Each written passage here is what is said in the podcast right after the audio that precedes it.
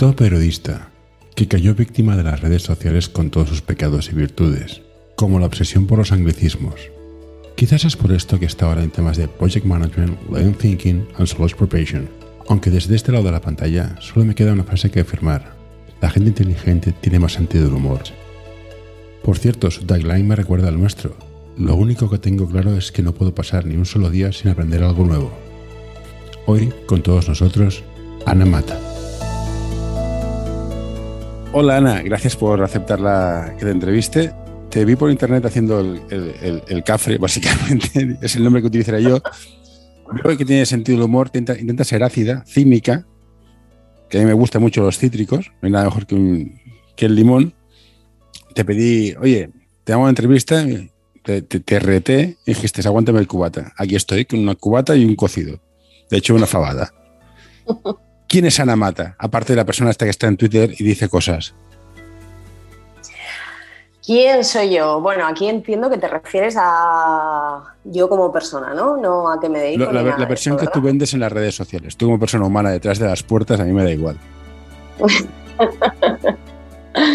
pues mira, eh, soy una persona a la que le gusta muchísimo, muchísimo el marketing, que es a lo que me dedico y le tengo muchísimo respeto. Soy más dulce que un limón, como bien has dicho. Eh, no concibo la vida sin sentido del humor, lo cual cada vez me cuesta más vivir porque cada vez tenemos menos sentido del humor. Eh, y luego soy una persona, pues eh, siempre lo digo, soy muy topiana, soy una persona de manías, tengo miles y miles de manías. pero dentro de eso, pues oye, tengo mi puntito agradable. Eh, ya está. Y eh, pues sobre todo me gusta un poco salirme fuera de la caja de los convencionalismos, no lo soporto. Eh, y no soporto precisamente dentro del mundo del marketing pues todo. Ayuda a mantener este podcast en anorta.com barra colaborar los convencionalismos que hay, del tipo de no nos conocemos de nada y ya somos todos súper amigos, nos llamamos amigos, eh, eres genial, eres un crack y todo eso, me da muchísima pereza. y porque entiendo que si no te has tomado dos cafés conmigo o no has currado conmigo, pues no tienes ni puñetera idea ni de quién soy ni qué hago. Y pues yo qué sé, yo creo que esa soy yo, ¿no? Hago justicia a mi apellido, que es Mata, ¿no? Te falta un concepto de eres un máquina. Cuando te dicen eres un máquina, hay que matarlo. Sí, bueno, es que eso lo dicen los más antiguos, los más modernos dicen crack. Es un crack. es como más, más extendido, más modernillo. Ahora, te confieso, yo estudié psicología porque, mira, era más caro tratarme que estudiar la carrera y acabé en marketing. Y soy muy fan de el exterminio. Somos 7 millones de personas y hay gente que sobra. Me sea muy mal, hay gente que no aporta valores. O sea, y yo hice un MBA para saber cosas y me di cuenta que sobra más gente de la que pensaba, lamentablemente. Y estoy contigo. El marketing es, una, es algo muy interesante, es muy chulo, pero ¿qué, qué, qué le está pasando al marketing? Máquina, crack. Pues, pues, querido máquina, lo que le pasa al marketing es lo que le pasa a, muchas profesiones, que lamentablemente la barrera de entrada es muy baja. Eh, es como le pasa un poco a periodismo, ¿no? Yo, yo estudié periodismo y, hay una cosa que sucede que es el intrusismo. Entonces, cualquiera que tenga una pluma puede escribir o un teclado, sí. Cualquiera puede hacer que te lean, no. Hoy en día, cualquiera que se haga un cursillo puede decir que hace marketing. Hombre, decirlo lo pueden decir. Otra cosa es que marketing sea todo eso que venden. Entonces, pues claro, hay mucho intrusismo, hay mucho curso, hay mucho método fácil y rápido para aprender a hacer cosas, hay mucha impaciencia y entonces cualquiera que hace una sesión formativa, un curso que sabe cuatro palabras técnicas, pues ya es un experto en marketing, que como sabrás hay muchos cracks expertos en marketing y cuando si realmente has estudiado marketing te das cuenta que, hay, hay, pocos, muy pocos. De hecho, el que hayas estudiado psicología te viene muy bien para marketing, ¿eh? Bueno, vale, no, lo sé, yo no me considero muy bueno en marketing. Me da una pereza horrorosa todo el tema de... Tengo un problema con la marca personal muy grande. La gente que está más tiempo diciendo que bueno que es, por estadística, tiende a ser los peores. Entonces, me gusta mucho la gente que hace marketing muy manual, lo piensa, lo trabaja, que no es todo tecnología, que no es todo Cuban Pasti, que no estoy hecho un curso del CCC, porque He hecho un curso de 24 horas de marketing automation. Y, la gente que hablaba mucho en inglés. Dices, a ver. Y una de las campañas que más recuerdo con cariño fue la de Blindness Effect, de la RAE. No sé si te suena. Bueno, hicieron una campaña que decía gafas con blindness. Muy bien. Gafas con blindness effect, efecto blind. Que sí, la gente que sabe inglés sabe que blind es ciego. dices, pues eso, no soporto a esta gente. Pero bueno, ¿y qué vamos a hacer tú? Están ahí. Sí, eh, tiene que haber de todo en esta viña, la verdad. O sea, que por eso te digo que yo respeto mucho la profesión y por cómo la respeto y por cómo la quiero, pues me tocan los cojones muchas cosas. Yo, porque soy viejo ya de peino canas, he pasado de odiarlos a envidiarlos. Fíjate tú si he madurado como persona. La gente que, se, que se, vende y sigue, y sigue estando ahí. Y yo, yo un respeto a esa, habilidad. No es marketing, pero es un respeto. También hay que decirlo. Por supuesto. Estudiaste periodismo, que eso es una cosa que me encanta. A mí el periodismo es un tema que me, parece fascinante. Sois una fauna. Tenías un blog y lo dejaste. ¿Han muerto los blogs? Empecemos por el blog, que yo, yo empecé escribiendo blogs. ¿Qué le pasó a, los blogs? Para mí no ha muerto. Eh, lo que pasa es que está en, eh, como si fuera de la familia real, está en un cese temporal de la convivencia conmigo y se está alargando demasiado en el tiempo ya. Eh, el blog me encanta y de hecho yo le debo todo al blog. O sea, cuando digo le debo todo es que, si alguien me conoce es gracias al, blog, obviamente. Eh, y me gusta mucho escribir, me gustaba mucho, sobre todo, escribir de la manera que lo hacía, que es investigando mucho los temas y preparándote, que es como hay que escribir, no poniendo pues, los 10 trucos de 2022 para sorprender a todo el mundo. Eh, entonces, es algo que me gusta, es algo que me apasiona, es algo que está ahí, que no lo quiero matar. Lo que pasa es que no tengo tiempo, tío. Y entonces, pues bueno, como no molesta, pues yo voy renovando el dominio y tal, y digo, ya me meteré, ya me meteré. Pero vamos, yo que sé, me da miedo abrir la puerta y entrar. No sé, las desactualizaciones que tiene, tengo un montón de comentarios sin contestar y me da mucha pena, la verdad, porque tenía una comunidad muy guay, tengo que decirlo. Tenía cada vez que publicaba un contenido, si te fijas, eh, tengo un huevo de comentarios y eso esto, que esto, a ver, publicar y que te comenten mola. Yo publicar y no lo comentaba a nadie. Eso es lo duro. Ser un matado es lo, es lo duro. Eso es lo difícil, ¿verdad? yo, soy, yo soy el motivado de ¿a dónde vas? Pero es lo que te digo, es que mm, todo el mundo sabe escribir, sí. Todo el mundo puede escribir, sí. Todo el mundo puede conseguir que te lean. Mm, a veces sí, a veces no. Y yo tengo la suerte de que sí que conseguía que me leyeran, porque de hecho, eran artículos súper largos, si tú te pasas por, por mi blog, son artículos tochísimos y tengo hasta comentarios tochísimos, incluso más tochos que el artículo, lo que implica que la gente se lo leía y, dentro de lo que es los comentarios se formaban debates súper interesantes. Yo estaba súper contenta con mi audiencia, con mis seguidores y seguidoras y, y me da pena. Y cuando he dejado de publicar, de hecho, la gente me, ya hace mucho que no me escribe nadie, pero sí que me escribían de en plan de, oye, no vas a volver y te lo has pensado y tal, y te echamos de menos y no sé qué, y, eso te, te, da como subidón. De, fíjate, qué guay. Y, no crees que hemos cambiado. Yo, dejé de escribir el blog porque escribía cosas que yo ya sabía, me parecía ridículo. Pero no crees que la gente que escribía blogs se ha pasado al podcast, que ahora está de moda. Todos, todos hacemos podcast, somos, todos somos Twitchers. Porque si era malo antes la gente que no tiene nada que decir, la gente que no, que no tiene nada que decir encima es fea compartiendo los feos. ¿eh? Han de existir, yo soy, yo soy parte de la estadística de los feos. Pero parece que todos, todos son podcasts. Twitter sacó su espacio, Facebook sacó su espacio, LinkedIn tiene sus live. Es que hay que Y es eso, que no todos tenemos algo interesante que decir. No todos somos graciosos. Luego está la gente que sabe que no es gracioso, no es interesante como yo, y le da igual y lo hace. Pero siendo conscientes, ¿no crees que hemos cambiado el escribir por el hablar por hablar, que es más fácil? Pero es que nosotros no es que lo hayamos cambiado, es que lo que ha cambiado es el hábito de consumo de contenidos.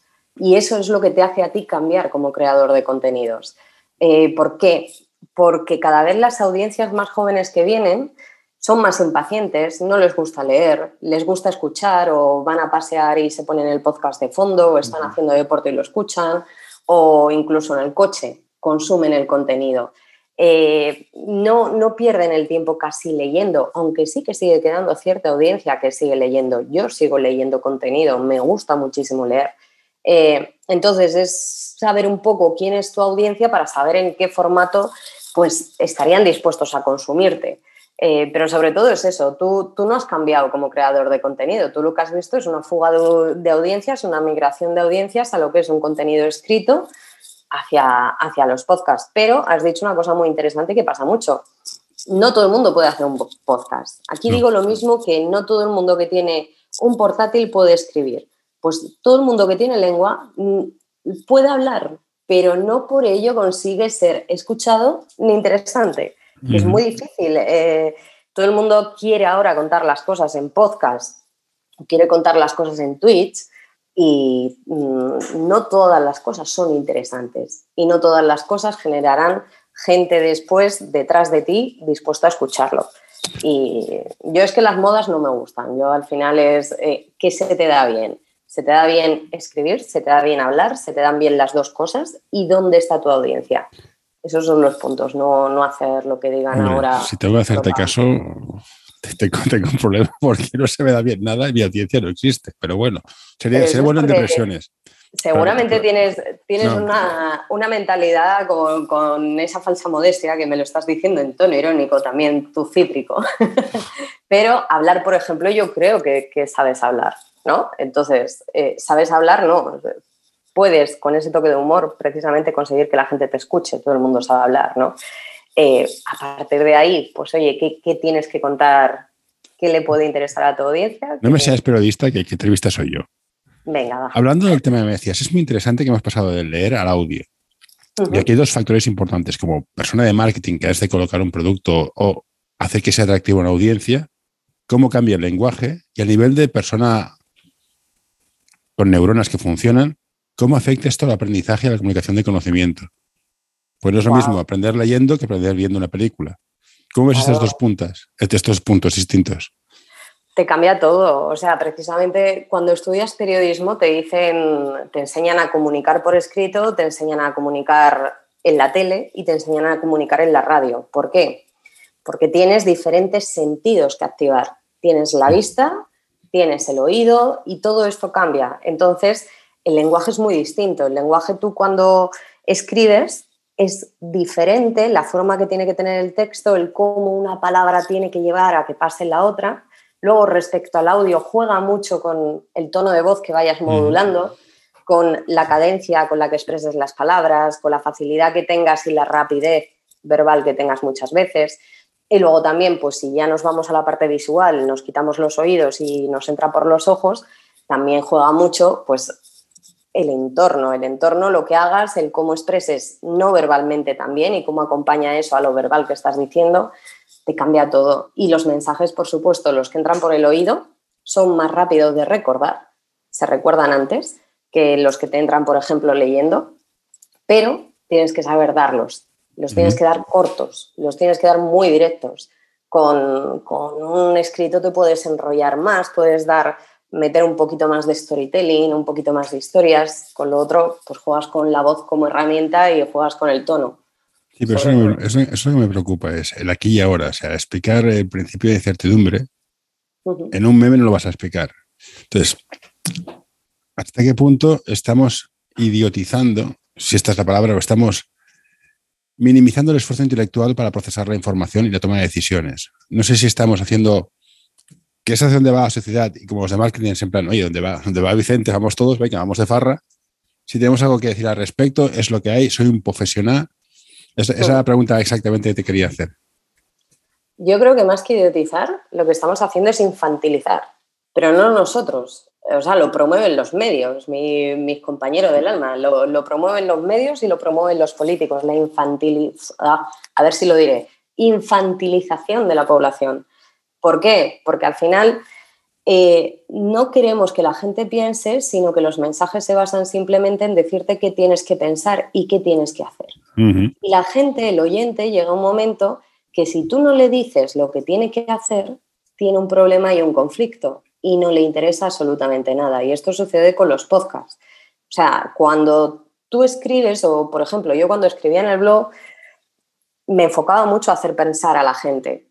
Y decía lo primero, oye, esto lo he hecho yo, me ha funcionado a mí así, cada uno que pruebe de su manera, yo lo que es, de lo que me he servido para llegar a esta conclusión es de esto, de esto, de esto, para que pienses tú. Ahora en un podcast tienes que decir, Oye, ¿cómo te puedes forrar en dos días? ¿Cómo puedes posicionarte en tres? ¿Cómo puedes...? Es el cómo, pero no explicamos el por qué, porque a la gente le deja de importar el por qué. La gente necesita en su nube infantilizada que le expliquemos el cómo todo el rato y son mensajes pues de eso, de, que te digo cómo tienes que vivir la vida, cómo actuar, cómo vender, cómo ganar, cómo... Ha quitado la asignatura de filosofía. Y esa asignatura que te enseña a pensar. ¿Pondrías esa asignatura de marketing en la educación para que los niños sepan, me están diciendo esto, por esto, esto salen tres ofertas con tres precios por, por esto? ¿Tú crees que es importante que los niños, los niños que son los que son, son target, o sea, de hecho los anuncios van muy marcados para niños para que influencien en la dirección de los padres, sepan por qué la, gente de marketing hace lo que hace? Yo marketing no lo pondría. Lo que sí que pondría y no quitaría jamás es filosofía. pero lo he quitado. a pensar, es que es un error. Es que es un error. O sea, te quiero decir, yo si sé algo de marketing le debo mucho a la filosofía. Te parecerá una tontería el ser capaz de pensar, el ser capaz de razonar, el ser capaz de llegar a ciertas conclusiones, incluso ciertos mensajes clave que luego oriento en campañas. Y eso es un conocimiento filosófico, en serio, te lo digo en serio. No quitaría jamás la filosofía ni la literatura, para mí son claves. El marketing, luego ya, si quieres, si te pica el gusanillo, te especializas. Si te pica otra cosa, pues te rascas por otro lado. Pero la hmm. filosofía, tío, eso forma parte de esa idiotización que estamos viviendo. Ah, mi socio, mis socios filósofos, ¿eh? son muy pesados a veces. ¿eh? Sí, serán todos los pesados que tú quieras, pero a mí me encanta tener conversaciones filosóficas porque al final. Sí, cuando, cuando hay un deadline es en plan, bueno, va, dejemos la antología metafísica y vamos al tema. Pero ¿sabes cuál es el punto importante de la filosofía? Que te hace cuestionarte cosas. Ah, no, sí, sí, por supuesto. Los filósofos desde un principio se cuestionaban hasta la existencia humana. Si tú tienes espíritu y capacidad de cuestionarte las cosas, no necesitas que nadie te enseñe marketing, ni que te diga, oye, que te pueden persuadir por aquí, por allá o te pueden manipular así. Tú mismo cuestionas, cuestionas el sistema, cuestionas los mensajes, cuestionas las intenciones, pero si te quitan esa capacidad y ese aprendizaje en el colegio, pues mal vamos, mal vamos. De nuevo nos volvemos autómatas que esperamos que nos digan qué hacer. Y no ¿Crees que hemos, como, sigues por aquí, el ansia de aprender y el infantilizar nos ha quitado la capacidad de hacer el esfuerzo para entender algo, porque las cosas no se entienden fáciles, hay que trabajarlas. Hemos, hemos, hemos provocado que la frustración al esfuerzo sea muy alta y la gente deje de, interesarse. Total, total. Eh, la, vivimos en un mundo de, de, la inmediatez, del lo quiero y lo quiero ya y lo quiero ahora, y eso lo ha hecho Internet. O sea, tú piensas una cosa, yo cuando, siempre lo digo, cuando terminé de estudiar la carrera, justo, eh, aparecieron las redes sociales. Hostia, pues, y bueno. Eh, yo iba con modem, o sea, ya despliego iba aquello.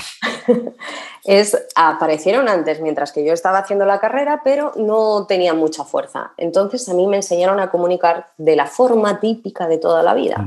¿Y qué sucede? Que cuando salgo al mercado laboral me doy cuenta que no vale una mierda los cinco años que he estudiado. No vale para nada, porque ha cambiado todo. ¿Qué significan estos cambios? Tú ahora mismo tienes la facilidad con Internet, con un solo botón, de lo que quieres, lo tienes ya. ¿Tú te acuerdas cuando eras jovencito, seguramente, y estudiábamos, seguramente tú has manejado cosas como la Encarta o incluso las enciclopedias físicas que había. Yo tengo una enciclopedia en mi casa que no salía ni Juan Carlos I. Imagínate lo antiguo que es. Pues cosas de estas, nosotros cuando teníamos que buscar algo y no había un Google, te pasabas tu tiempo buscando, investigando, mirando, aprendiendo. Ahora es tan sencillo como pum, pum, pum, pones la query de búsqueda en Google, botón, plan, lo tengo. Es que hasta para ligar te sale, o sea, antes tenía todo su proceso lógico, o sea, su proceso lógico, esto ya hablo casi como una madre, ¿no? Pero, joder, tenías su tiempo, tenías tiempos. Ahora mismo es, hola, ¿qué, ¿qué quiero? ¿Qué me apetece? Esto ahora, ping, sí, like, voy para allá. ¿Sabes? O sea, estamos acostumbrados, eh, Internet, este mundo digitalizado, globalizado, lo que nos ha dado es una inmediatez que, que, eso va en contra de la paciencia y acelera la frustración, porque si yo no tengo algo y lo tengo ahora, pues me frustro. Y yo eso lo veo mucho, por ejemplo, en mi empresa con la gente más jovencita que entra, con la carrera recién terminado, incluso con los 18 años. Tienen un nivel de frustración tan alto porque salen o están en un proceso de formación y quieren saberlo todo y lo quieren saber ya. Y quieren acumular los años que a lo mejor pues mucha gente tiene de, experiencia que te da la vida y te da el conocimiento, que yo estoy en contra de decir que cuanto más años tienen, más sabes. No, ese no es mi, discurso nunca. Pero no es una relación directa, sí.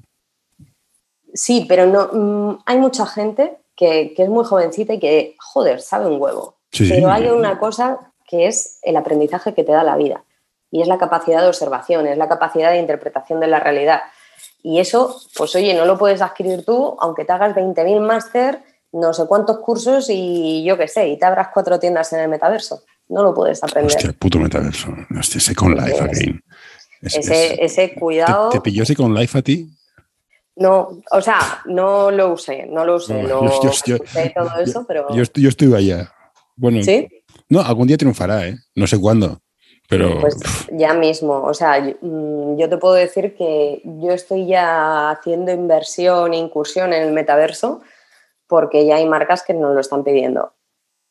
Que venden producto, que no venden servicio, eso es cierto, las de servicios todavía no, pero las de productos sí. Y esto para todos los marqueteros es una putada muy grande, porque yo veo a la gente muy tranquila con el metaverso. La veo muy tranquila y no se dan cuenta que a los community managers o se reciclan o a tomar por culo. ¿Por qué? Porque cambia todo el paradigma. A la gente de PPC y CPC que se dedica a campañas de pago y todo eso, te cambia todo el paradigma. A la gente que desarrolla, incluso que desarrolla webs, eh, sites y todo esto, e-commerce y todo esto, te lo cambia todo. Y nadie se está metiendo. Y esto pasa como un tren y pasa como un tren arrollando. Entonces, creo que deberíamos ir metiendo todo en la cabecita. A mí no me gusta una mierda, si te digo la verdad. No, me gusta, me llámame gato escaldado. Ya, ya, me metí en su momento y salí escaldado. Y dice, mm, vamos a ver qué pasa. Ahora, cuando Zuckerberg ha puesto todos los huevos de la gallina en la misma cesta, planteate que. Eh, significa que Facebook no le funciona. Y necesita una fuente de ingresos distinta. También hay que mirar el tema de la empresa, cómo funciona tiene muchas ganas que le funcione porque Facebook no tira. Entonces, aguanta por Instagram, aguanta por WhatsApp. Básicamente por Instagram, que son de publicidad. Facebook se le está yendo al garete. El, meter tanta pasta ahí y tanta gente tocha que hay detrás, yo qué sé a mí me quiere decir, o lo que yo leo de ahí, de eso, es que sí que es algo que saben y tienen el convencimiento de que funcionará y creo que va a funcionar, porque ya te digo. llegará, eh, seguro, llegará, no sé cuándo, no sé si es este o el siguiente, pero que va a llegar, no más claro. El casco de realidad virtual te lo pondrás y estarás tu vida fuera, no tengo, no tengo ninguna duda. error que necesitábamos todos. Te me está haciendo un podcast muy serio. La vida triste, ¿esto de, de dónde salió? Pues leí que coleccionabas almas, que está muy bien como colección. A ver, eso lo de coleccionar... No, ocupan espacio, está muy bien. bueno, sí, ahora sí que me he creado una lista en Twitter con todas las almas que voy robando. Lo de, lo de coleccionar almas, armas, digo. No, cada uno tiene eh, sus vicios. ¿no? he quedado un poco puti, ¿no?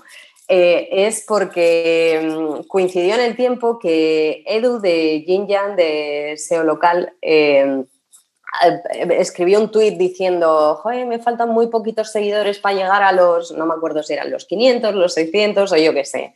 Y a su vez, eh, Juanan de cara papeando también, Abel que hace conmigo la vida triste también, eh, pero de forma independiente, me faltan no sé cuántos.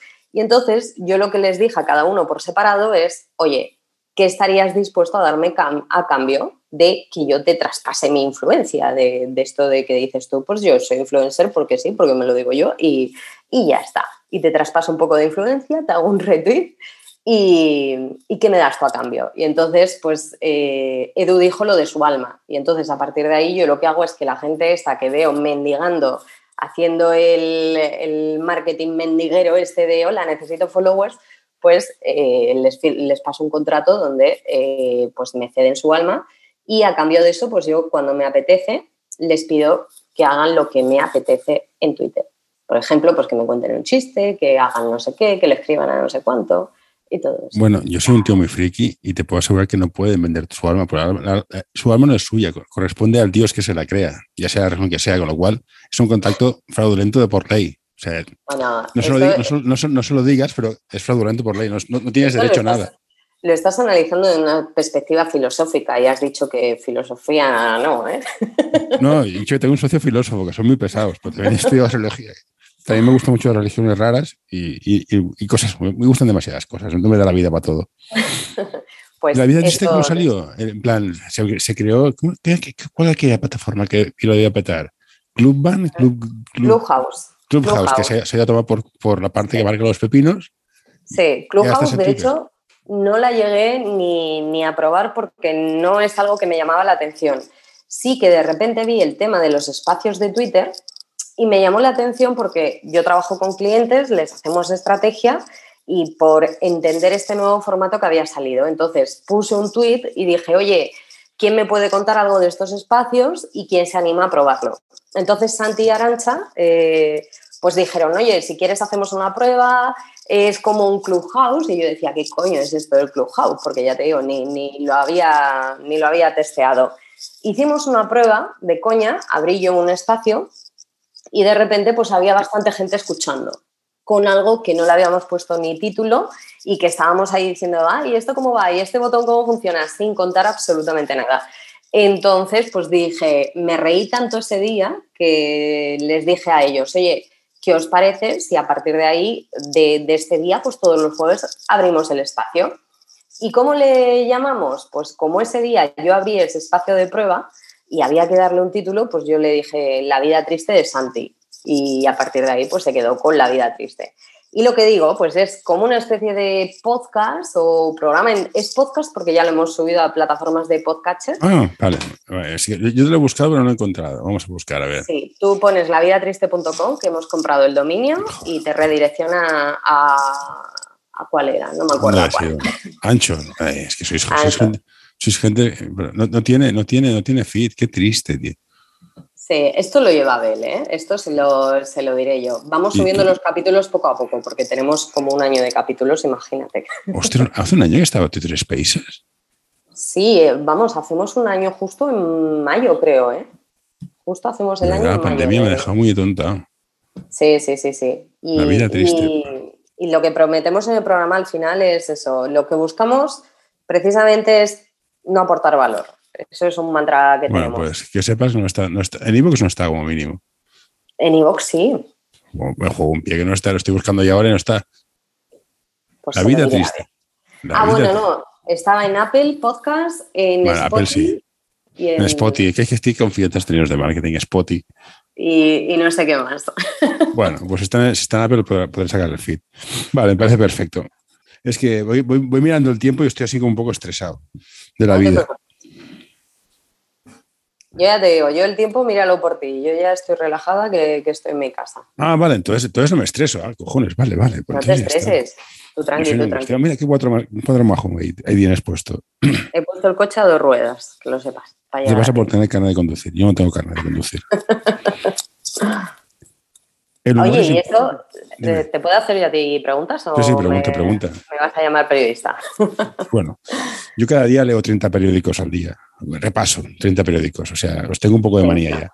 Madre mía.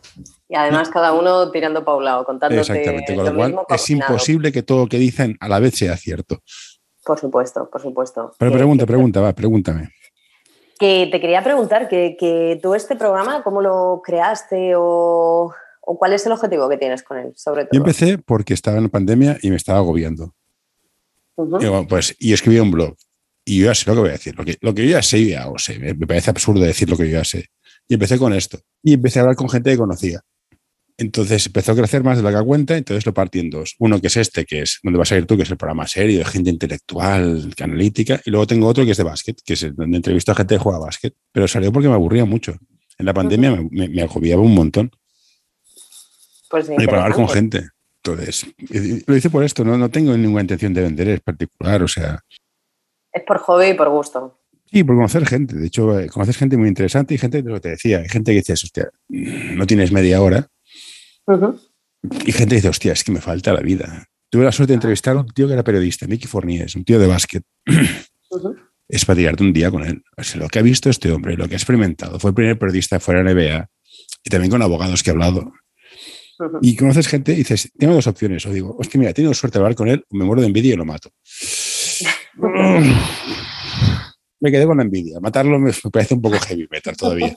Aún no he llegado ahí. Pero bueno, todo se andará. ¿eh? Tampoco tengo.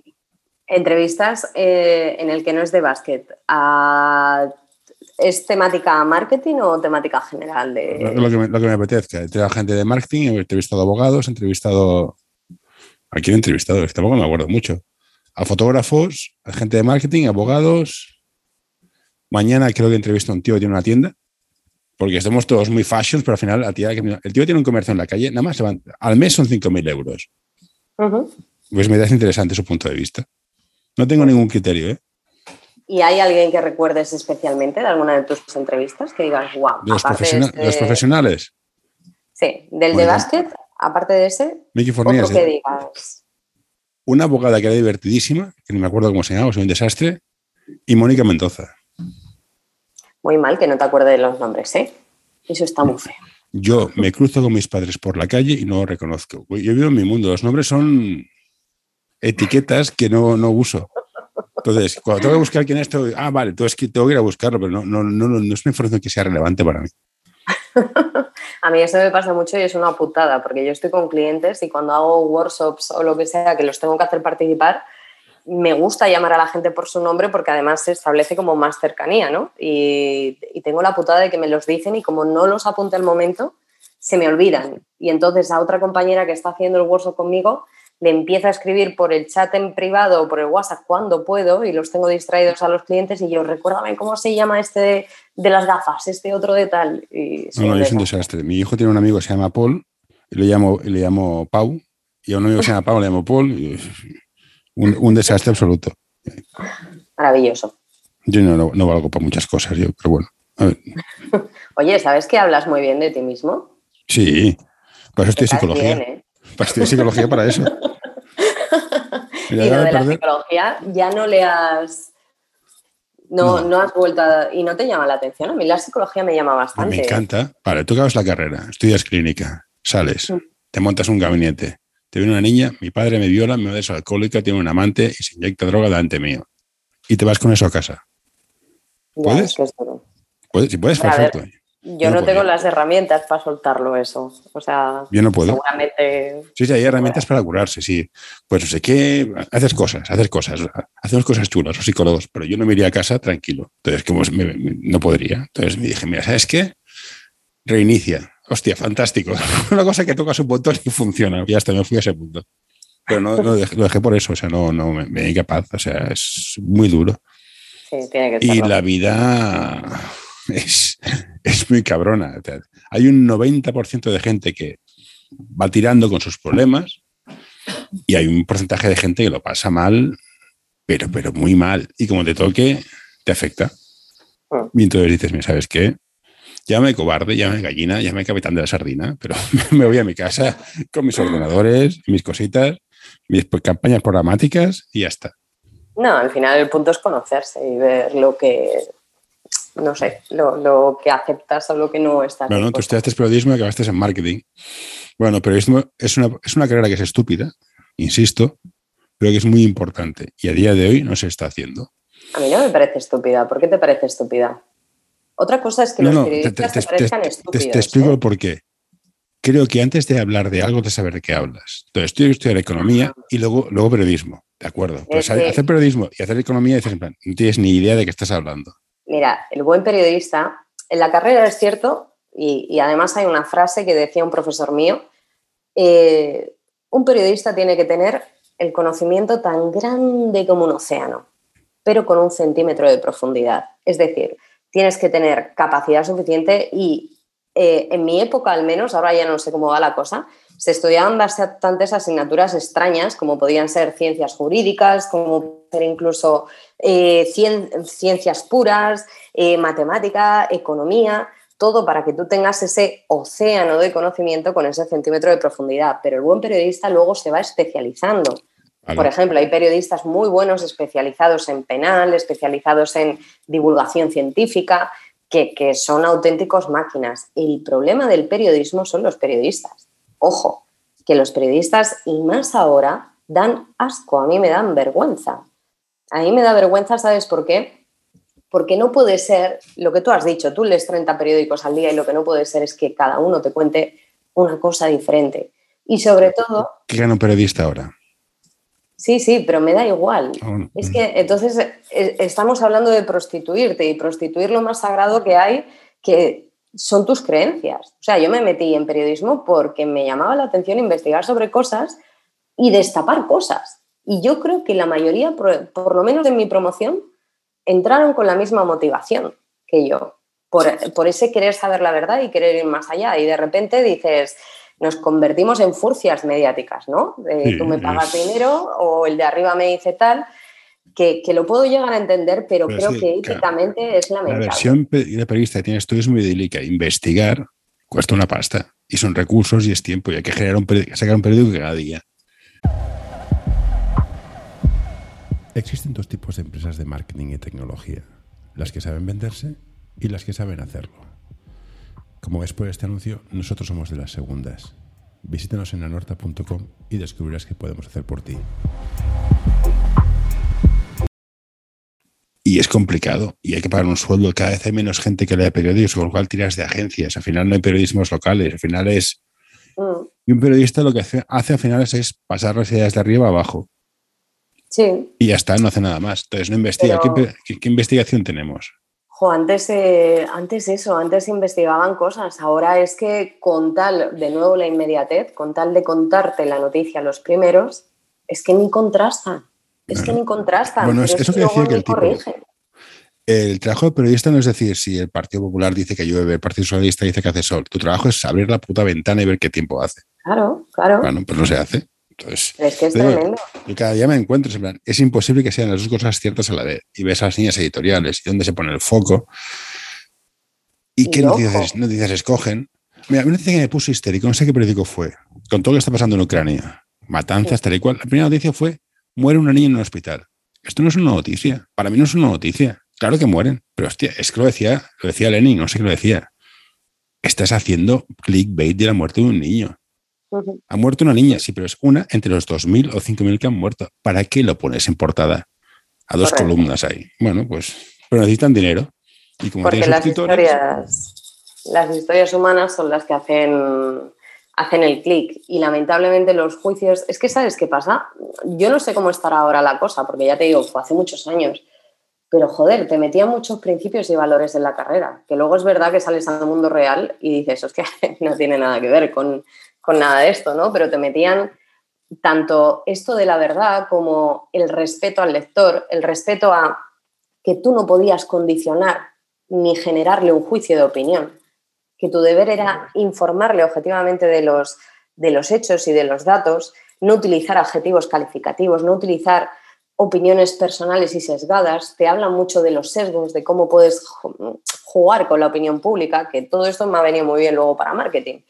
Eh, a nivel discurso, de cómo se puede jugar con ciertas cosas, ¿no? Pero, y veo que todos esos no puedes o no debes, que a mí me enseñaron, es todo lo que hacen. Entonces. Ya, pero aquí entonces venimos a lo que decimos antes. Tú tienes que dar información, datos, no opinión. La verdad es muy subjetiva. Tú das los datos y la gente ya no lee.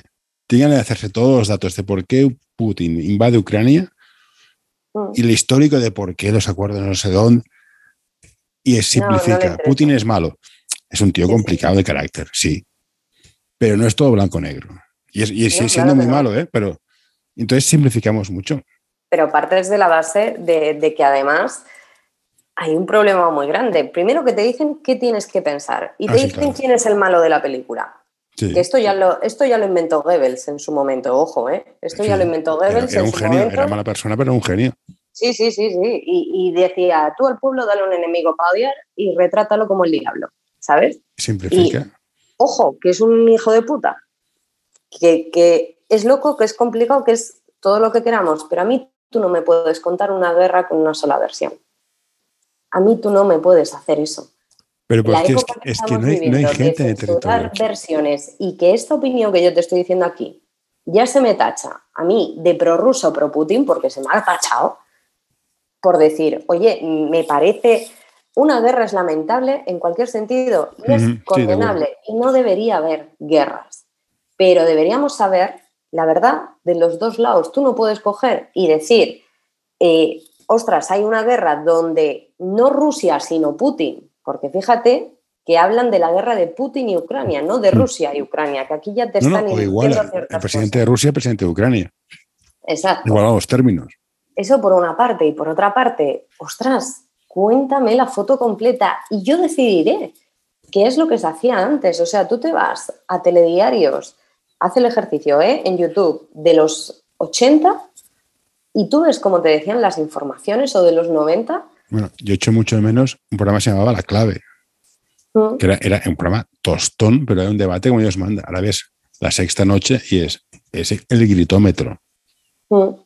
Bueno, es que al pues final es todo el rato lo que te digo, pues eh, te dicen qué es lo que tienen que pensar, enfrentan a la gente. Sí, bueno, el sensacionalismo barato que tienen con tal del clic, que han aprendido que las emociones y el miedo constante hacen clic y les hacen vender más. Mm. Y lo que están haciendo con la pandemia, con la guerra y con todo lo que están haciendo es generar en la gente cortisol, cortisol todo el rato que es el estado de alarma y de miedo que tiene el cuerpo y que hace eso, que tomemos todos decisiones irracionales y que todos nos quedemos bloqueados, porque eso pasa cuando tienes ese cortisol en el cuerpo, cuando lo has segregado tu cuerpo por alguna situación de miedo. Te bloqueas, no piensas y entonces es cuando eres más receptivo a escuchar al que te dice lo que tienes que hacer. Porque no te cuestionas nada, porque tu cuerpo tiene tal exceso de miedo, tal exceso de cortisol, que tú no cuestionas nada, necesitas un camino y el camino te lo dan en la tele. ahora hay que hacer esto. Me deprime mucho que seamos una sociedad de papichulos.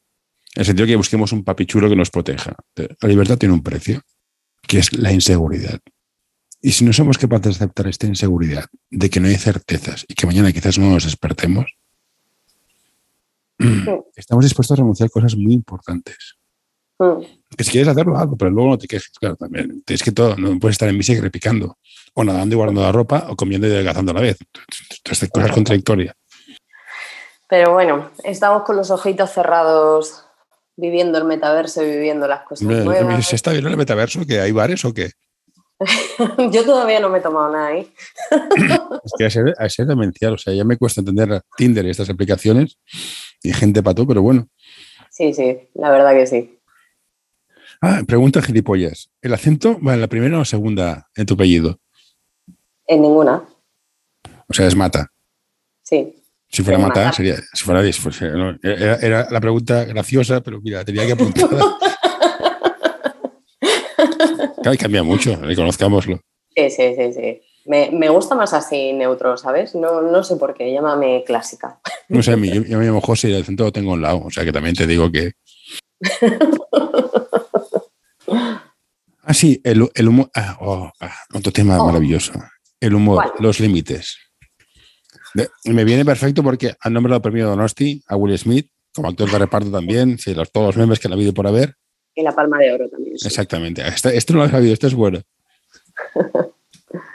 ¿Cómo ah. encajas el humor en, las estrategias, en, tu, vida diaria? Ya pasamos del marketing, en tu vida diaria. A ver, yo es que te lo he dicho al principio, eh, cada vez me va a costar más vivir y me está costando más vivir porque lo digo mucho en la vida triste y de hecho también lo tenía puesto en mi Twitter, que si todavía no te había ofendido, que me dieras tiempo, eh, que ya lo haría. O sea, yo cada vez que abro la boca suelo ofender bastante, sin querer, también te lo tengo que decir. Suelo ofender bastante porque, porque ahora se ofende todo el mundo, solo con decir hola. ¿Sabes? A lo mejor la forma en la que la dices no es la adecuada, no está correctamente conjugada o sexualizada de X forma o de la otra y tal. Los límites del humor, no sé, no, es preocupante. Mucho, mucho, mucho, mucho. O sea, yo lo del debate de Will Smith, esto, eh, flipo. O sea, flipo primero que sea debate eso y que haya abierto informativos con la que tenemos. Sí, bueno. eso lo primero que, que flipo. Y lo segundo es que la doble moral que tenemos, que es que, es lo que te digo, es que veo tanto cómo se implanta una forma de pensar desde medios y políticos que me pone muy nerviosa cuando la gente escupe cosas sin cocinar. Cuando digo sin cocinar es sin pensar. En el sentido de, hace dos días, criticas ciertas eh, agresiones o ciertas cosas o tal de ciertas personas, pero cuando lo hace otra y tú el motivo de la agresión pues consideras que es bueno y tal, pues está muy bien y entonces lo defiendo. O que nos lo llevemos ya al tema de si el machito, no el machito, el tal. Eh, es que me aburre mucho, me aburre mucho porque al final, eh, yo qué sé, pues a mí me gusta cuando estoy en confianza en mi vida real, yo con la gente que quiero más, es con la que más tengo con mis piques, pero son piques sanos, es decir, yo no me voy a reír, no busco reírme de nadie, no busco ni muchísimo menos, eh, pero sí que en ciertos ambientes de confianza, joder, pues me río de mí la primera y, me gusta tener esa complicidad. incluso esto, ¿eh? ahora está de moda filtrar conversaciones privadas, que me parece lamentable. No, sí, sí, sí. Eso. Y luego ya no es que sea eso lo lamentable, es que luego la gente se anima a criticar esas conversaciones sin pensar que mañana pueden ser ellos. Mm, y ojo, que a cada uno nos tendrían que pillar nuestras conversaciones en el ámbito privado. El, hombre del bacon, San Martín, a todo el mundo le llega. Sí, sí. es que yo en privado suelto unas burradas y yo También, y yo también la suelto y entonces dices, ostras, eh, y está claro que la sociedad evoluciona y todas esas cosas, pero creo que hemos llegado a un punto que realmente cuando tienes que pensar mogollón lo que pones y lo que dices porque vas a ofender a alguien. y ese es un problema. Si te limitan la capacidad de pensar y provocar, ¿dónde están limitando la capacidad de crecer como persona? Claro, te están limitando todo tipo de capacidad, te están haciendo girar hacia un pensamiento único, una corriente única, una línea única donde tú solo tienes que dar pasitos hacia adelante. O sea, no, no, no te puedes salir de, la línea. Yo de normal soy una persona que a mí tú me metes en un camino así, me agobio muchísimo. Yo tengo que salirme para los lados, lo siento. Necesito eso. No, yo siempre pienso que si dos personas piensan igual es que una no está pensando no, sí, una sobra. Sí, sí, por eso digo que hay que matar. sobra gente. sobra gente. Quizá no soy tan radical como tú. a nivel, político, 350 diputados, hay cuatro partidos. El que más tiene que ser 20. Los 20 votan igual, me sobran 19. Mm, también, eso es una. No hay más, es que no hay más. Es que no hay debate. He saltado la disciplina de voto. Uy, Dios mío, se ha saltado. Y luego te, pues tienes a este del PP que vota mal, ojo, que gracias a eso sale. Es que esto, es que, es que nos toman por imbéciles. O sea, ¿cómo que has votado mal, tío? Sí, sí, sí. Me lo mire como lo mires, o eres imbécil, o me tomas por imbécil, o esto es una conspiración y vienen los marcianos y nos abducen. Porque no, puede ser verdad. es, todo muy ridículo. No, que estaba malo y voté con no sé qué cuando estornudaba.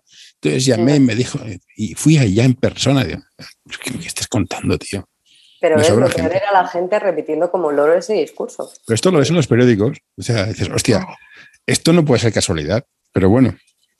No, pero como te quitan la capacidad de cuestionarte las cosas y posiblemente si te las cuestionan un poco, pues tienen una etiqueta preparada para ti, como lo que te he dicho antes de prorrusa, por ejemplo. Bueno, yo tengo una idea peregrina de estas que viajan. En los países donde había menos medios de comunicación, la crítica y el y la intelectualidad era más potente. ¿Crees que Netflix, HBO, Disney Plus, porque se dice Plus, cabrones, se dice Plus? Hostia, de verdad. Es que no, voy a dar todos collejas porque me pillas lejos. Toda esta cantidad de medios no nos idiotece, no, nos adormece, adormece, no nos dam, dam, ¿cómo se dice en castellano? ¿Anestesia un poco? Sí, total. No es que, no es que te anestesien, es que hay, un concepto, no sé si tú en psicología lo has estudiado, que se llama programación predictiva. Que ¿Esto de qué va? Al final, Netflix y HBO y todas estas nos muestran ciertos comportamientos conductuales y sociales que tendemos a imitar y que a lo mejor hoy hay algunos que vemos rechazables, como pueden ser algunas cosas rollo Black Mirror que, que salgan y todo eso, pero que mañana acabaremos aceptando porque desde hoy ya las estamos asimilando. Entonces tú piensas que al final todas estas series, todos estos programas, muchas veces, al final te están educando. La gente cuando lee un libro se imagina el personaje e incluso hasta ayuda a crear la historia, ¿sabes? La gente cuando lo ve en la tele ya tiene el trabajo hecho de nuevo. Y el trabajo lo que le está diciendo es qué conductas son las correctas y triunfadoras, o sea, la serie lo que le dice la, la conducta correcta y triunfadora, o el chico guay, o todos los estereotipos, porque al final se trabajan con estereotipo para que tú te veas representado de cómo tienes que ser si quieres ser el guay, si quieres ser el no sé qué, si quieres ser el no sé cuánto. Esto lo tienes en el K-pop. K-pop lo hace perfecto. No sé si te suena la industria de la música y K-pop. Tienen dos perfiles. Son grupos de gente de 25 personas. Porque están todos representados. El negro, el alto, el bajo, el rubio, el tímido, el royal, el simpático, el gay, el lesbiano, el transexual, el, el, que le gustan los guisantes. Lo tienen todo. Pero Creo, creo, que tienes un problema porque estás, me acabas de comentar la teoría Overton.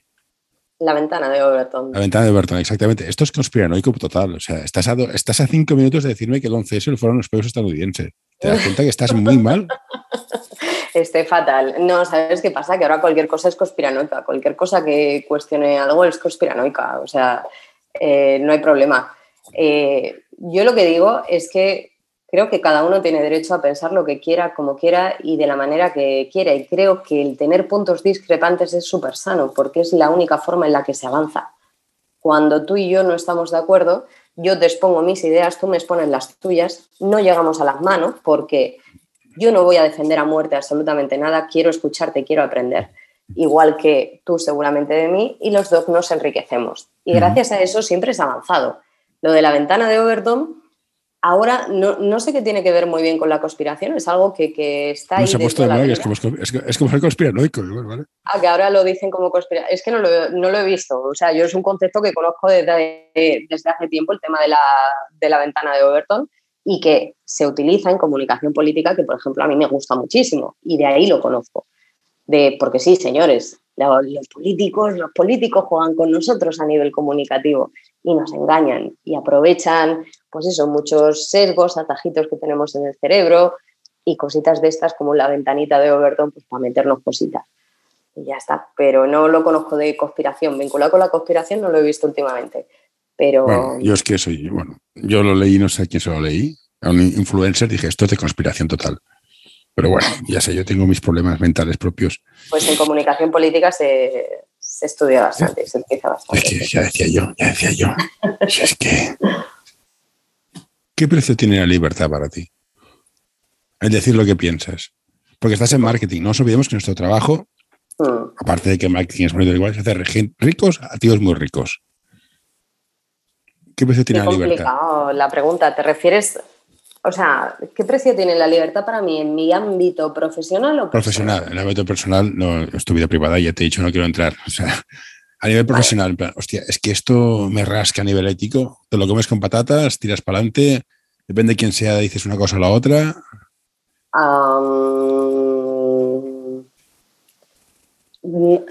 hay, hay ciertos conflictos morales que no no sé cómo explicártelo porque no sé cuantificar el precio, pero sí que es verdad que a día de hoy para mí tengo libertad.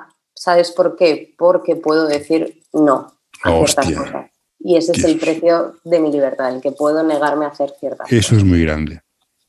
Entonces, ahí me siento una privilegiada en el mundo del marketing, porque creo que no todo el mundo puede hacerlo. Es un poco lo mm. que hablábamos antes con los periodistas y tal. Yo tengo la suerte de poder decir, y he dicho no, a cosas que moralmente pues atentaban con principios o, creencias, por mucho que fuera eh, Coca-Cola, ¿sabes? Es más chunga le dicen, pero bueno. Seguramente, seguramente. Eh, no lo sé, ni ha sido Coca-Cola ni ha sido Nestlé, pero sí que he podido decir que no, y para mí eso es un acto de libertad máxima. ¿Y cómo has llegado a poder decir que no? Porque es muy importante poder decir que no. Yo debo decir que no, porque somos una empresa de dos, entonces tenemos lo que tenemos y si ya vivimos con esto, podemos decir que no, a depende si nos gusta o no, pero ¿cómo llegaste tú a poder decir que no? ¿Qué carrera cosa y qué? ¿Cómo te construiste a ti misma para tener esa capacidad de decir, tú no, bicho? Que me decía mucho en, las, fiestas de guardar a mí. Contigo no, bicho, ¿no? Era la frase. Exactamente. Pues a ver. Eh, eso y te quiero como amigo. Son las dos que se llevan. o eres muy maja. En el caso de las chicas ya decías tú, maja se lo vas a decir a tu madre, hombre, pero que voy a ser maja. pues, ¿cómo he llegado a decir que no? Pues creando mi carrera y creando mi carrera desde los principios. O sea, desde los principios y, y valores. Es decir, me, gusta, me apasiona mi trabajo, disfruto muchísimo con él. Entonces, eh, creo que además se me da bien, creo que además no me quedo en lo, en lo establecido, siempre voy un paso más allá. Además, pues soy una persona que soy exigente conmigo misma, soy perfeccionista, no me conformo con algo bueno, busco algo que sea lo mejor y luego pienso que sé generar confianza a mi alrededor de las personas que trabajan conmigo. Y genero esa confianza porque considero que soy alguien muy honesta. Muy honesta, eh, tanto con el cliente que tengo delante como si tengo jefes, como si tengo... No he tenido problema nunca en decir mi opinión, pero claro, siempre antes de poder decir esa opinión o ser tan libre como para decir no, pues me he trabajado esa confianza y credibilidad hacia mi persona. ¿Y cómo? Pues demostrando, diciendo muy poco, no diciendo te voy a hacer ganar tal, yo soy el mejor fichaje estrella que va a pasar Máquina. Ni soy una crack, ni muchísimo menos, sino diciendo, pues mira, tengo toda la ilusión del mundo de ponerme con esto, como hace tres años que, entré en esta empresa en la que estoy ahora, en Pincha Aquí. Tengo toda la ilusión, todas las ganas del mundo y tienes todo mi coco a tu disposición. Y a partir de ahí, hacer, hacer, hacer y no decir y hacer hasta sin que me pidan. Esto no significa que esté currando hasta las mil, sino que me tomo una empresa y una marca como si fuera la mía propia. Entonces pongo todo, toda la carne en el asador. Y eso yo creo, al final, pues he tenido la suerte de dar con jefes que me han enseñado mucho y que han confiado y siguen confiando muchísimo en mí. Los que he tenido son grandes amigos a día de hoy, los que tengo, pues meten la mano en el fuego por mí y eso es porque me he ganado esa confianza y a la vez pues también me puedo permitir esos lujos de, de tal.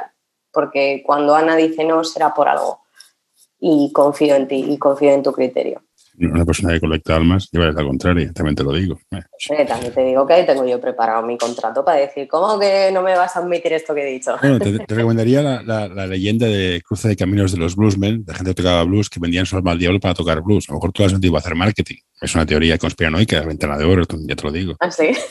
sí no, es, una, es, una, leyenda de músicos. Pues dime, repítemela, por favor. El cruce de caminos, Crossroads. Cruce de caminos, vale. Entonces, los que querían tocar el blues para tocarlo bien, iban a un cruce de caminos, tocaban un poco de blues, venía un tío y les vendía su alma. Vendía el alma para saber tocar bien. De hecho, hay una serie que se llama Supernatural, que sale la figura del tío, del espíritu del cruce de caminos que te, daba lo que, lo que, querías a cambio de tu alma. Curioso. Me lo, voy a apuntar a ver si puedo mejorar mi, rol y mi perfil como roba almas. Seguro que puedo trabajar. Yo, te veo capaz, te veo capaz. Para, no liarte más, yo seguiría. ¿Tú quieres la tuya o si quieres me la puedes dar? ¿eh? Te paso el contrato en cuanto acabemos. Ya te he dicho, no puedes, no es, mía. Pero, a ver, eso de que no es tuya. O sea, mi trabajo formal, yo aparte de ser imbécil, trabajo por una, red de abogados. Y el término, el concepto legal ya lo tengo cubierto. O sea, no puedo venderte porque no es mía. Cógela, pero no, es mía. Pero ¿cómo que no es tuya tu alma? Es que no, no lo consigo entender por mucho que lo diga. Dios, este, este Dios, en teoría, sea cual sea, es de Dios. Entonces, bueno, sí, pero no, puedes hacer nada con ella. Pero yo, por ejemplo, si no creo en ningún tipo de Dios, o sea, no es mi alma. bueno, la gente que cree dice que a Dios le da igual. Todavía es otra, que ese es... Además, si es que Dios, imagínate con los millones que somos, ¿qué hace Dios con tanta alma? Yo creo que si yo soy una enviada de Dios, Dios porque dice, mira, recógeme tú unas cojas. Bueno, dejo aquí la pregunta, te iba a hacer seria. Vamos a hablar tema de religión. Si Dios existe, yo estaría flipando. Por ejemplo, no sé qué toca, que esto salía. O sea, monto el mundo, veo una currada al universo. Que anda que no es grande el universo. Sí. Y dicen que hay más de uno. Y van y me salen estos y la que leían parda. Yo estaría puteado. O sea, yo haría un reset. un reset. Sí, sí, sí. Yo, está la teoría, Esta es una teoría del Dios mm, no consciente o no, no, no Dios Padre. Luego, si, si Dios es nuestro Padre, yo tengo siete billones de hijos, y se portan así. Vamos, se quedan sin móvil hasta el día del juicio final. Ya te lo digo ahora. Pero ¿sabes por qué nos portamos así? Yo tengo otra teoría. Tengo, no le tengo puesto nombre, fíjate que me dedico a esto y no le he puesto nombre. pero mi teoría es que descendemos del bicho más hijo de puta que ha habido en el mundo. ¿Sabes por qué? Porque yo creo en la teoría de la evolución de las especies, ¿no? Hmm. Entonces, ¿qué pasa? Que las especies cuando evolucionan, que es lo que nos decía Darwin, que sobrevive la más fuerte, lo que mejor se adapta también. La mejor se adapta, no la mejor persona, ojo. Exacto, por eso la que mejor se adapta para adaptarte, tú imagínate que tú sales como animal, como simio, como lagarto que estás saliendo del agua y queda poca comida. ¿Qué haces? Pues te tienes que cargar a todos los demás para sobrevivir tú. Y a partir de ahí luego ya trepas a los árboles y te conviertes en mono. Y cuando eres mono y también hay escasez de no sé cuánto, te cargas a todos los demás. Por eso al final el ser humano viene del ser o de la meba más hija de puta que había. Te lo pongo un ejemplo. En Titanic, la buena persona, ¿qué pasa? No, súbete todo al barco y ya me muero yo. ¿Y qué se sabe? La carapánfila esa. Y el DiCaprio se muere. Pues ya está, es lo que hay. Sí, sí, pero que bueno, que eso también, yo te digo una cosa, el DiCaprio ahí era muy tonto, ¿sabes? No, no la he visto, porque ya sé, cómo acaba la película, se hunde el barco, o sea, es absurdo ver la película. El barco se hunde y DiCaprio no se sube a la tabla, pero ahí mal hecho por su parte, porque cabía, cabía, y además hubo ingenieros que dijeron que cabía perfectamente. Pero la otra, tanto decir te quiero mucho, te quiero mucho, ¿ves cómo no hay que decir palabras? Hay que hacer más. O sea, yo no le hubiese dicho te quiero seguramente, pero le hubiese dicho, anda, súbete aquí y de paso así me abrazas, que esto del Atlántico tiene que hacer Y dame tu alma, ¿no? Exacto. Bueno, eso luego ya cuando lleguemos a puerto no vaya a ser que la necesite para otra cosa durante el trayecto ahí. ¿A cuánto te, pagan el alma por eso? ¿Eh? ¿A cuánto te la pagan el alma? No, si es que no las vendo, me las quedo para luego dar órdenes. ¿Y cómo las valoras? Entonces, esto es eh, la casa de empeños. Parece falso. No, no hay valoración. Casi siempre todas las que cojo son una mierda. Se pueden dar por aludidos los que tengo en mi lista. Vale, vale. pero son una mierda. Entonces, yo solo las quiero por las risas y porque luego, pues, mm, me apetece que eso, que me... El otro día, Edu creo que fue, me hizo una disertación que le pedí de la última canción de Rosalía. Le pedí que me hiciera una disertación filosófica y que cupiera en un tuit. Y lo tuvo que hacer y cosas como esas. me, sobran 140 palabras, ¿eh? 140 caracteres me sobran. Por eso te digo, yo te veo capacidades para tener tu alma, o sea, para que entres dentro de mi esto de almas. Mm, hostias, yo, soy, muy cascarrabia, se me, echarían, te la montaría, te montaría un pollo, seguro. Bueno, yo tengo ahí también alguno que, es un poco queda por saco, pero bueno, al final, como tengo tu alma. Porque esto está grabado y va a salir en directo tal cual, no voy a cortar nada. Si no te contaría algunas burradas que he hecho en convenciones de empresa, dirías, tú este es un peligro, chaval. Oye, ¿y vas a dejar a la audiencia con el caramelito en la boca y no se lo vas a contar? Sabes la respuesta, ¿verdad? Sí. No, pero solo una, la más pequeña, la más light. no. Que sí, hombre, si esto no lo escucha nadie. No, ya, lo sé, veo, las estadísticas, no lo escucha nadie, le falta que me lo restregues por la cara. Tenemos dos orejas. ¿Cuán de importante es escuchar en nuestra carrera, en nuestra profesión? Pues a ver, eso también me lo enseñó un jefe. Tenemos dos orejas para escuchar y una sola boca para hablar. Entonces, esta, esta es la frase que tenía apuntada. Debes escuchar el doble de lo que hablas. Yo hablo mucho, como comprenderás, y como verás, hablo, hablo mucho, pero escuchar es todo. Y además escucha activa, ¿sabes? Escucha activa es cuando realmente no estás pensando en cuál es la siguiente. Me acabas de hacer un woman's planning, ¿eh? que quede constancia. ¿Eso qué quiere decir? Pues lo mismo que planning, pero con mujeres. pero no lo hago por ti, lo hago por tu audiencia, por si luego mis desalmados vienen a escuchar, que lo entiendan bien. Perfecto. Yo sé mucho de explicar, es verdad. Bueno, pues olvídate, tú sabes lo que es la escucha. No, no, no, no, no. Era para hacer la broma. No, no, no, ahora ya no hago woman explaining de este. ¿Ves? Dices cosas raras al final, dices anglicismos. Pero es que no sé cómo se dice en castellano. ¿Cómo se dice en castellano? Pues eh, me ha dejado por tonto, ¿no? Te falta un hervor, ¿no? es parecido a eso. No, pero no lo pretendía. Lo que pasa es que sí que por deformación profesional explico bastante casi todas las cosas. Sí, no, y hay que explicarlo. Y a veces cuando explico conceptos de marketing a, la, red que tengo, dices, bueno, a ver. Por eso, por Voy a dar un paso atrás, porque si no, no hay manera. pues si se ponen ellos a hablar en su, jerga, no hmm. entiendes nada. Exacto. Pues eso, que si escuchásemos más que hablásemos, pues nos iría mejor la vida a todos.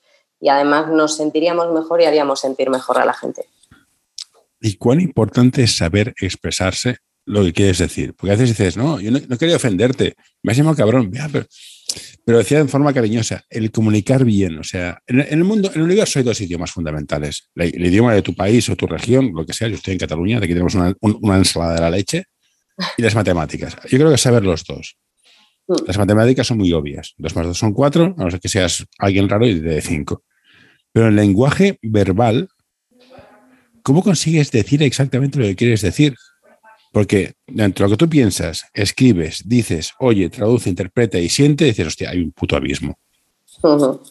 Sí, es súper importante y en, marketing mucho más. ¿eh? En marketing y en comunicación mucho más, que nos basamos en comunicar. Es muy difícil coordinar la boca con el cuerpo, con la mente y con los ojos, para que todo hable igual.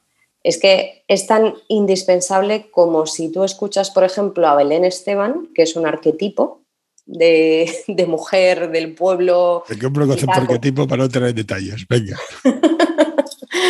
pues como si te da de repente pues una charla filosófica, ¿no? Es como, no, hay algo que, falla ahí, no porque no tenga capacidad, sino porque no es coherente quizá la estética, el cómo se mueve, el tono de voz, el... son muchas cosas, hay que ser coherente y comunicar es muy importante porque hay mucha gente, mira, yo por ejemplo, mi chico es, programador. Como todos los programadores tiene un problema, que es que les cuesta comunicarse, encima es andaluz, imagínate. Hostia, demasiado. Sí, sí, no, hombre. Habla, habla muy bien para ser programador, de hecho, pero sí que tienen, eh, pues oye, es verdad que quizás la cabeza les va mucho más rápido de lo que les puede ir la boca, ¿no? y, y es verdad, pues yo qué sé, pues por ejemplo en discusiones y todo eso que podemos tener, pues eh, yo ahí piso terreno más facilito porque digo, soy, soy aquí el monstruo de las galletas eh, y, es verdad que, pues sé cómo sacarlo de sus casillas sin yo inmutarme para nada y manteniendo un tono cordial y perfecto. Eh, por ejemplo, y, y le hago perder capacidad de expresión o le cuesta más expresarse también. Pues puede ser, sí, a, mí, me cuesta mucho a veces comunicar exactamente lo que quiero decir. Tengo, tengo ciertos Pero muchas veces, ¿no te da la sensación que muchas veces hablamos por hablar y para rellenar huecos? Sí, el silencio es muy incómodo normalmente.